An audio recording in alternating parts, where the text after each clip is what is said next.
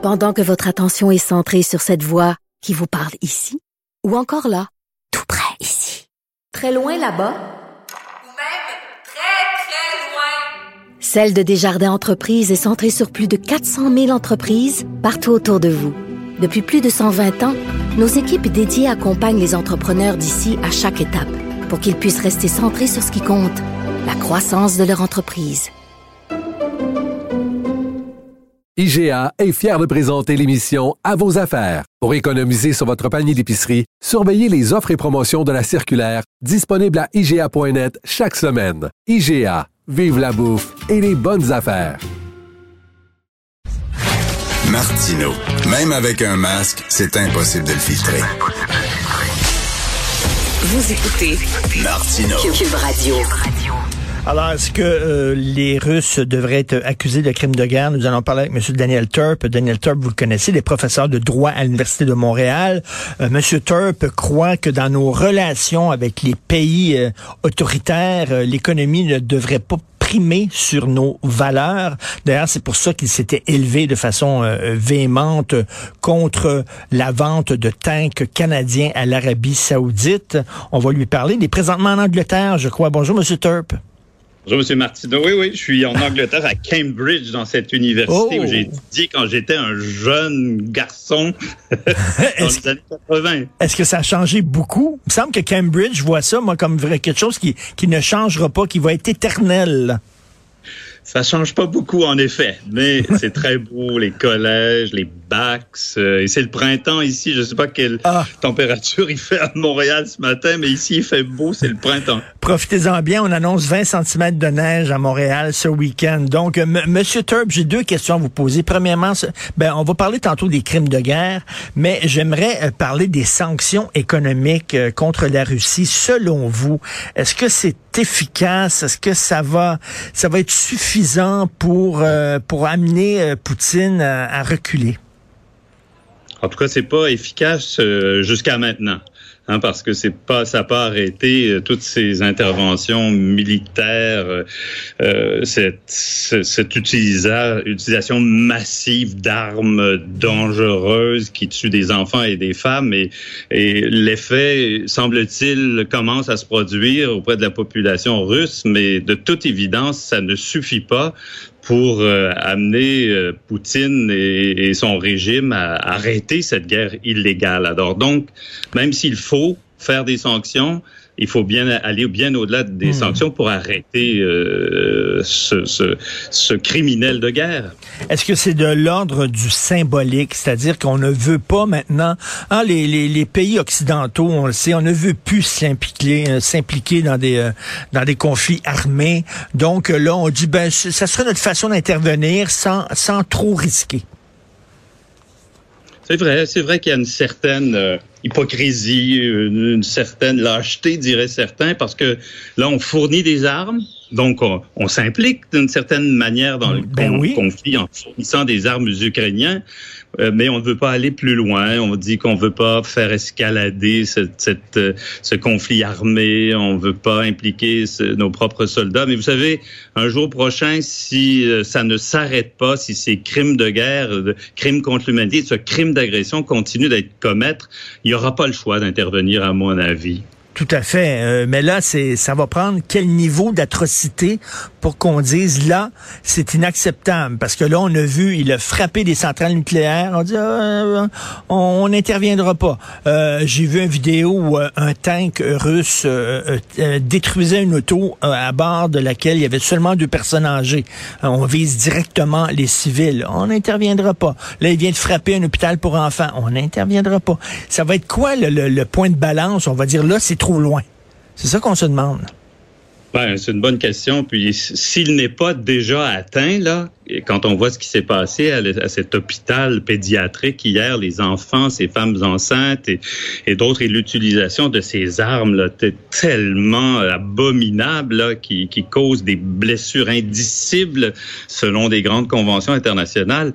Ben là, je me demande ce que ça va prendre, euh, sinon que de la volonté politique de la véritable volonté politique. Que quelqu'un s'affirme comme disant on ne peut plus laisser faire, puis il faut vraiment dire au régime Poutine, si vous n'arrêtez pas, ben c'est l'OTAN et ses 30 membres dans leur totalité qui vont prendre la défense de l'Ukraine, pas seulement en lui envoyant des armes, mais en le soutenant militairement. Et, et, et ce jour-là, je pense qu'il est plus proche qu'on le pense. S'il y a quelqu'un euh, dans ces pays qui se prétendent les grands alliés de l'Ukraine, se lève et dire ça suffit. Euh, parce que en attaquant l'Ukraine, euh, Monsieur Thor, parce que vous trouvez que finalement il attaque l'Occident à travers l'Ukraine? Oui, parce que tu sais le président Zelensky là, qui, qui est un homme que, de toute évidence euh, courageux. Il y en a qui vont dire un jour que c'est le, le Churchill ou le, le, De Gaulle du 21e siècle, là, celui qui, qui se tient debout, qui fuit pas son pays, euh, qui pour pour euh, organiser la, la réplique euh, à, à, la Russie. Alors donc euh, cette cette personne qui se lèvera, c'est une personne qui démontrera le courage qu'ont démontré d'autres là dans les conflits mondiaux antérieurs et et je crois qu'il est temps vraiment de de, de s'affirmer. Il y a les Européens qui se réunissent aujourd'hui là et ça ça pourrait être un moment décisif. Et dans tout ça, Justin Trudeau, là, je, je regarde ça moi de loin d'Angleterre, il est assez, euh, assez timide, hein, je trouve, ben, lorsqu'il ben, s'agit de défendre l'Ukraine. Euh, vous avez vu l'OTAN qui envoie euh, 30 000 militaires en Norvège pour euh, faire un exercice et pour défendre l'Arctique. Et là, euh, bon, bien sûr, au Canada, on fait partie de l'OTAN et notre part à nous, ce serait 10 soldats. C'est d'un ridicule incroyable. 10 soldats, M. Turp. J'ai lu ça, j'ai lu ça, puis moi aussi, je vous avoue que je trouvais ça assez rocambolesque que, que cette, cet effort, alors que l'article pourrait être aussi un grand enjeu. Les Russes ont déjà euh, indiqué à plusieurs reprises qu'il y avait des, des ambitions dans l'article, alors que le Canada dit que l'article c'est un territoire ou en tout cas un espace qu'il a besoin de protéger, de contrôler. Euh, donc là, c'est vraiment, euh, c'est assez, c'est assez décourageant de voir que le Canada n'est pas plus euh, ambitieux dans sa façon de, défendre l'Ukraine ou se défendre contre la, la, Russie et contre ses éventuelles ambitions. Euh, article. Mais vous savez, il y a une des choses, puis moi je suis en discussion ici avec des collègues, euh, une des choses qu'on devrait envisager de faire maintenant parce qu'il y a des difficultés de traduire M. Poutine et ceux qui l'entourent devant la, la, la Cour euh, pénale internationale pour le crime d'agression. Il, il, est question de créer un tribunal spécial maintenant. Un mmh. tribunal spécial international, un peu comme Nuremberg ou Tokyo, mmh. où on traduirait M. Poutine et ses collègues devant un tribunal national pour l'accuser du crime d'agression, qui est l'un des crimes les plus graves, un crime contre la paix, disaient les gens avant 1945. Et ça, c'est quelque chose qui devrait être euh, proposé même par des pays et pourquoi pas le, le Canada si euh, il voulait vraiment prendre une initiative euh, importante dans ce conflit. Euh, Monsieur Torp, vous êtes un spécialiste en droit, donc vous allez m'éclairer. Euh, bon, là, je comprends, l'Ukraine n'est pas membre de l'OTAN, donc l'OTAN n'est pas tenu d'intervenir pour défendre l'Ukraine parce que c'est pas un de ses membres. Ok, bon, je comprends ça. Mais euh, est-ce qu'on a une obligation d'intervenir lorsqu'il y a des crimes de guerre, lorsque euh, quelqu'un euh, effectue des crimes de, commet des crimes de guerre, est-ce qu'il n'y a, pas une obligation, à tout le moins morale, mais une obligation juridique d'intervenir? Il y a sans doute une obligation morale, mais l'obligation, on ne peut pas intervenir en utilisant la force armée même dans un cas où il y a des crimes de guerre des crimes les plus importants, parce que les seules utilisations de la force armée qui sont permises, c'est celles qui sont autorisées par la Charte des Nations Unies, qui exigent l'autorisation du Conseil de sécurité. Puis c'est là où on tourne en rond, parce que la Russie a un veto au Conseil de sécurité, puis a déjà la semaine dernière imposer son veto, menacer d'imposer, d'utiliser son veto. Alors, donc, il n'y a pas vraiment en droit international d'obligation de, d'intervenir militairement, même pour prévenir un, un génocide, euh, à moins que le, le, Conseil de sécurité l'autorise. Et c'est pas le cas.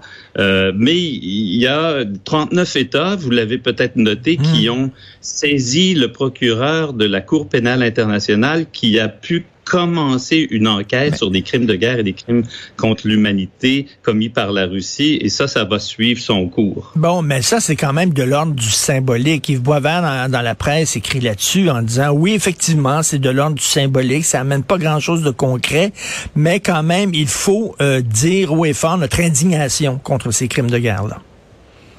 Ah oui, je, je suis très fier d'ailleurs de mon ancien étudiant, Yves Boisvert, qui dit des choses comme ça, qui écrit des choses comme ça. Puis l'indignation, tu sais, ça ne suffit pas, par exemple. Hein? Je pense Oui. qu'on peut tous et toutes être indignés, surtout quand on voit des enfants mourir ou des femmes mourir, ou en tout cas des civils en général, puis il y en a de plus en plus. À un moment donné, l'indignation, ça suffit pas, là. Il faut passer à l'action. Mais M. Turp, il y a toujours l'épée de Damoclès là, de, de, bon, d'une escalade, d'une guerre mondiale, d'une déflagration nucléaire. Mais là, euh, pourquoi on a des armées d'ailleurs? Euh, pourquoi on a une armée si on s'en servira jamais? Parce qu'on a peur euh, d'une escalade, on a peur d'une guerre? La question se pose. Ouais, on avait dit la même. On avait dit la même chose, Monsieur Martineau, quand euh, le- le- l'Ukra- le- la Russie a, a- a- a annexé la Crimée. On a dit ah il faut pas faire grand chose parce qu'il y aura plus. euh, la, la Russie va, va vouloir euh, s'emparer d'autres territoires. Puis là ils le font. Puis euh, alors si on fait rien, c'est quoi la prochaine étape? C'est d'envahir la Pologne, c'est d'envahir les trois États baltes, c'est de s'attaquer aux autres États d'Europe et, et au-delà l'Arctique. Alors donc à un moment donné, il faut que les- le message soit clair à quelqu'un comme M. Poutine là et que c'est inacceptable ce qu'il fait. Il met en cause les, les grands principes du droit international. On appelle ça des normes impératives là, euh, en droit international, la Charte des Nations Unies. Et, et ça, je pense que l'indignation ne suffira jamais pour arrêter quelqu'un comme ça. L'indignation dans la Deuxième Guerre mondiale n'avait pas suffi pour arrêter Hitler. Là, maintenant, Mm. c'est de l'action qui va arrêter M. Poutine, comme l'action a arrêté Hitler en, en 1945. Ok, je, vais, je vais faire de l'Uchronie. Je ne sais pas si vous connaissez ça, de l'Uchronie. C'est de revenir en disant, de revenir sur le passé en disant, que serait-il arrivé si? Hein, on fait de la politique fiction. là. Que serait-il arrivé si? Mais si, parce qu'on fait beaucoup de parallèles entre euh, Poutine et Hitler, avec raison selon moi. Bon, mais imaginez Hitler avec un armement nucléaire, avec un armement nucléaire. Est-ce qu'on aurait fait le débarquement? Est-ce qu'on aurait dit, ben là, il est tellement fou qu'il va envoyer des missiles nucléaires partout? Est-ce qu'on aurait débarqué euh, en Normandie? C'est ça la question qu'on se pose actuellement. Oui, c'est ça. Puis l'arme nucléaire, c'est sûr qu'on ne veut pas l'utiliser ou qu'on l'a juste pour dissuader les autres de l'utiliser. Mais on l'a utilisé en 1945 là, au Japon à, à deux reprises. Ça a dissuadé. Ça a dissuadé les, gens, puis ça a eu, ça a contribué à mettre fin à la guerre. Je veux pas dire qu'on devrait le faire là, mais euh, je crois que le régime, euh, le régime de, de Poutine euh, va hésiter à utiliser l'arme nucléaire. Je crois pas qu'il